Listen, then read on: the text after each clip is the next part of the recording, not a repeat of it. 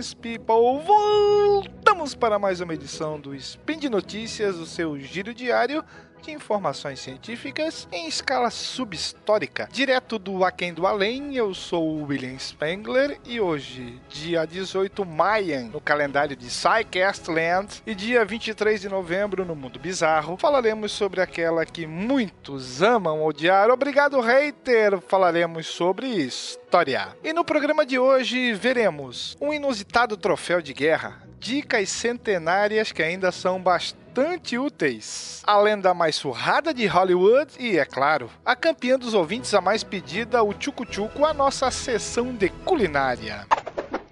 Speed Notícias.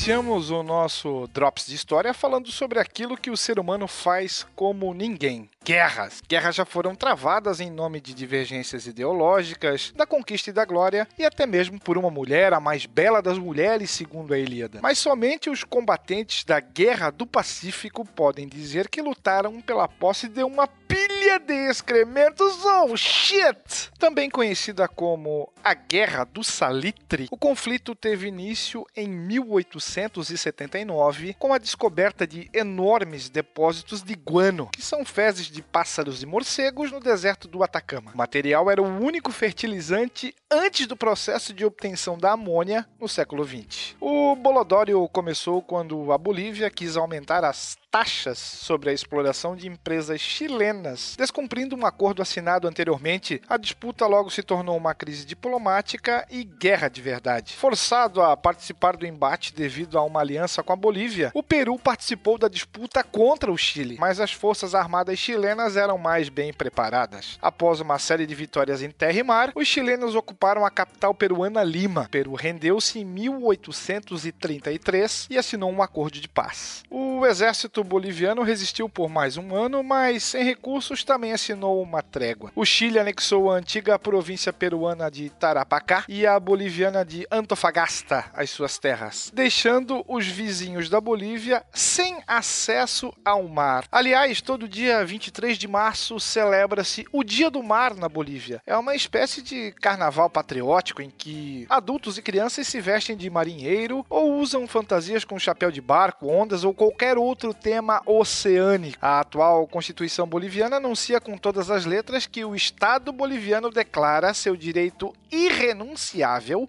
ao território que dá acesso ao Oceano Pacífico e seu espaço marítimo. A seguir, toma o cuidado de acrescentar que isso se dará por vias pacíficas. Em 2013, a Bolívia moveu uma ação contra o Chile junto ao Tribunal de Haia. Em 2015, o Tribunal Internacional de Justiça da ONU declarou-se competente para julgar o caso, mas a resolução pode durar vários anos e a Bolívia está confiante na sua vitória. Agora vamos falar daquelas dicas certeiras para o seu dia a dia ou as chamadas life hacks, que pode parecer uma palavra nova, mas a ideia está aí desde sempre. E os primeiros a faturar em cima dela não foram revistas, mas a indústria do tabaco, pasmem, não muito famosa por ajudar a vida de ninguém, não é mesmo? Os cards em maços de cigarro viraram um brinde comum a partir de 1875. A maioria trazia anúncios e fotos de celebridades da época. Hoje esses cartões podem valer uma verdadeira fortuna. Um deles com a foto do jogador de beisebol Honus Wagner foi vendido por quase 3 milhões de dólares em 2007. E aqui a nossa testemunha ocular da história. No Brasil, no finalzinho da década de 70, o chiclete Ping Pong lançou o Football Cards. Você comprava um chicletão e o meu maxilar dói só de lembrar. E de brinde recebia um card com a foto e informações de cada um dos jogadores dos times do Rio de Janeiro, São Paulo e Rio Grande do Sul na primeira edição ou a série Grandes Jogos,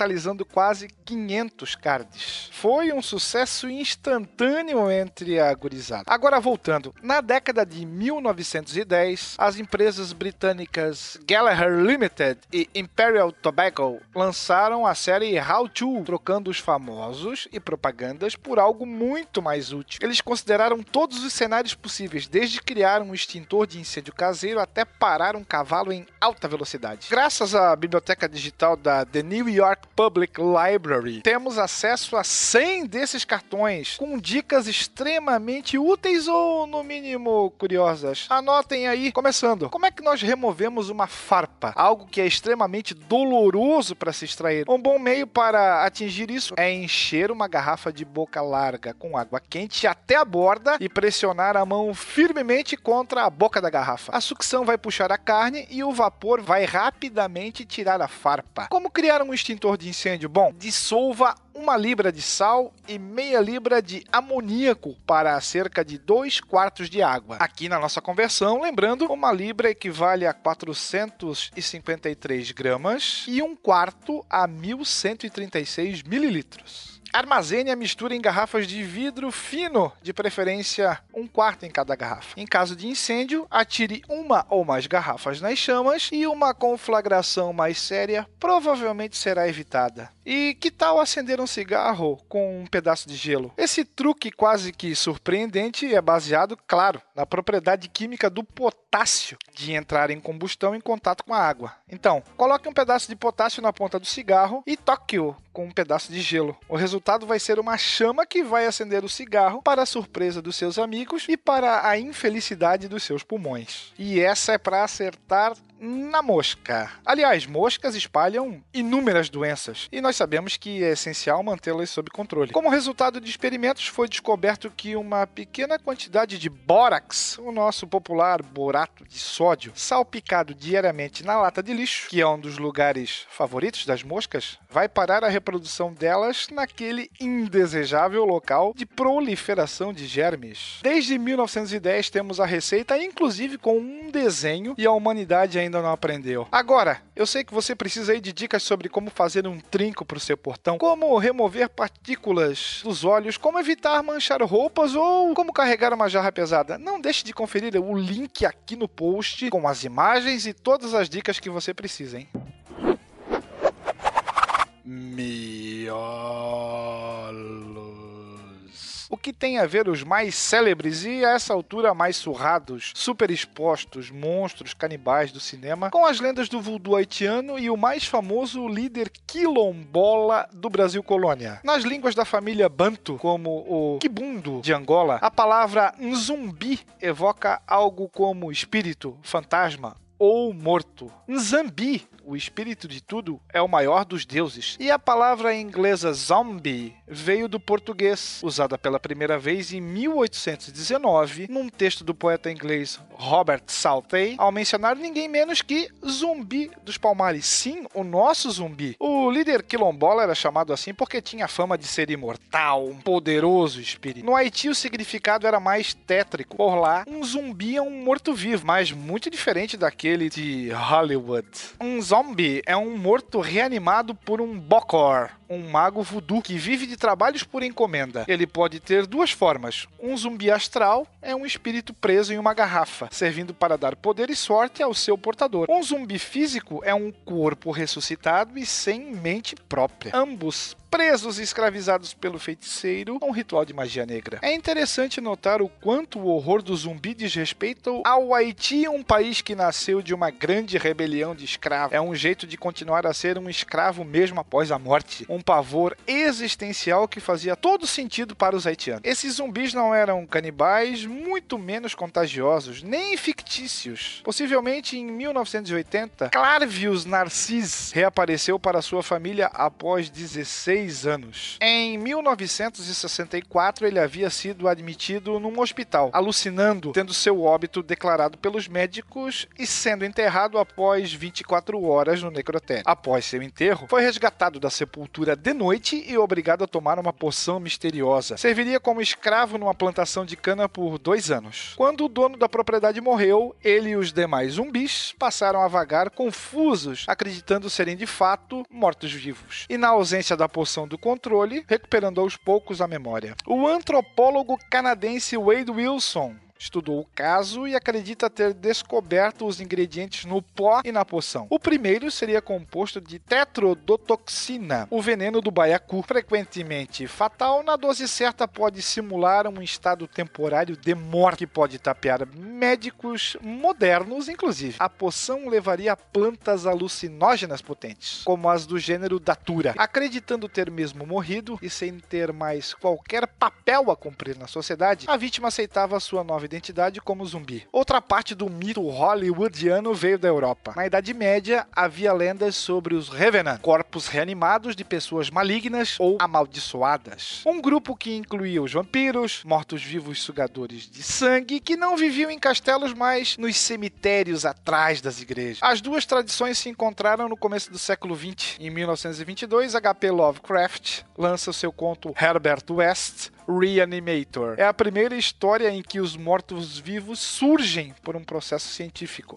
E nela, ao contrário dos Revenants medievais ou dos zumbis haitianos, eram tomados por uma fúria animal incontrolável. Lovecraft não usou o termo zumbi porque esse só entraria para a cultura popular ocidental tempos depois. Foi com o filme White Zombie, de 1932. Nele, Bela Lugosi é um Bokor branco que controla um exército de zumbis e quer zumbificar a mocinha. Finalmente, em 1968, veio o grande Jorge Romero. Ele dá a vida, ou seria desvida, não sei, a forma definitiva do zumbi hollywoodiano moderno em seu A Noite dos Mortos-Vivos. Eles são reanimados pela ciência e se espalham como uma praga causando a queda da civilização. Jamais no filme é utilizada a palavra zumbi. Romero estava bem ciente de que suas criaturas nada tinham a ver com o folclore haitiano, mas ela já estava no vernáculo e todo mundo chamou os mortos-vivos de Romero e seus sucessores de zumbis.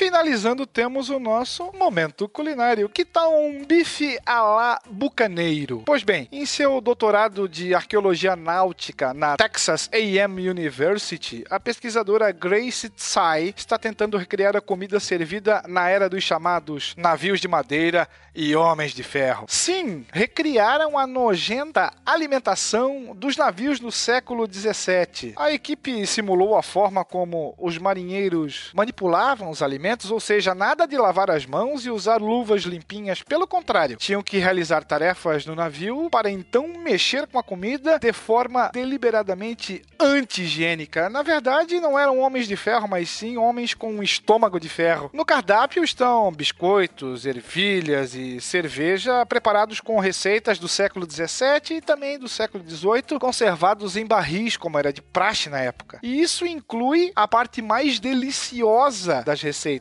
Carne na salmoura marinha mantida ao longo de dois meses. A cozinha flutuante histórica está sendo realizada no navio Elissa, no porto de Galveston, Texas. Ele é uma réplica do galeão inglês Warwick, afundado nas Bermudas em 1619. A descoberta dos destroços do Warwick em 2010 foi essencial para o projeto, segundo a nossa pesquisadora. Lá foram encontrados fragmentos de vidro contendo cerveja e vinho e ossos de vaca, que deram ideia à equipe de quais seriam os tipos de carne que eram consumidos a bordo dos navios no século 17. Os conteúdos dos primeiros barris, preparados em agosto desse ano, foram agora revelados. O biscoito foi o alimento com a melhor conservação, mesmo com o calor e a umidade do verão texano. Quanto ao bife, depois de dois meses a carne salgada estava feinha, pavorosa. Segundo Tsai, ela cheirava de modo muito ruim. De acordo com os pesquisadores, era preciso cozinhá-la de 30 30 a 40 minutos para diminuir o número de bactérias. Mas isso não é de todo ruim, afirmam. Resultados preliminares da pesquisa sugerem que bactérias boas se multiplicavam junto com as ruins, o que contribuía para o fortalecimento do sistema imunológico dos marinheiros. O que nos leva a concluir que ela ainda estava comestível. Literalmente, o que não mata te fortalece ou engorda, né? Na verdade, hipoteticamente comestível. Ninguém teve autorização médica para experimentar nem se atreveu a tal ação. Agora, o próximo passo do projeto, apelidado de Ship Biscuit and Salted Beef, é tornar essa comida segura para o consumo e permitir que os curiosos tenham um gostinho da vida de um bucaneiro do século 17. Claro, incluindo uma parte fundamental, a cerveja. Ao longo dos próximos meses, eles irão produzir a bebida na cervejaria Brigadon e vendê-la na cervejaria Carbach, em Houston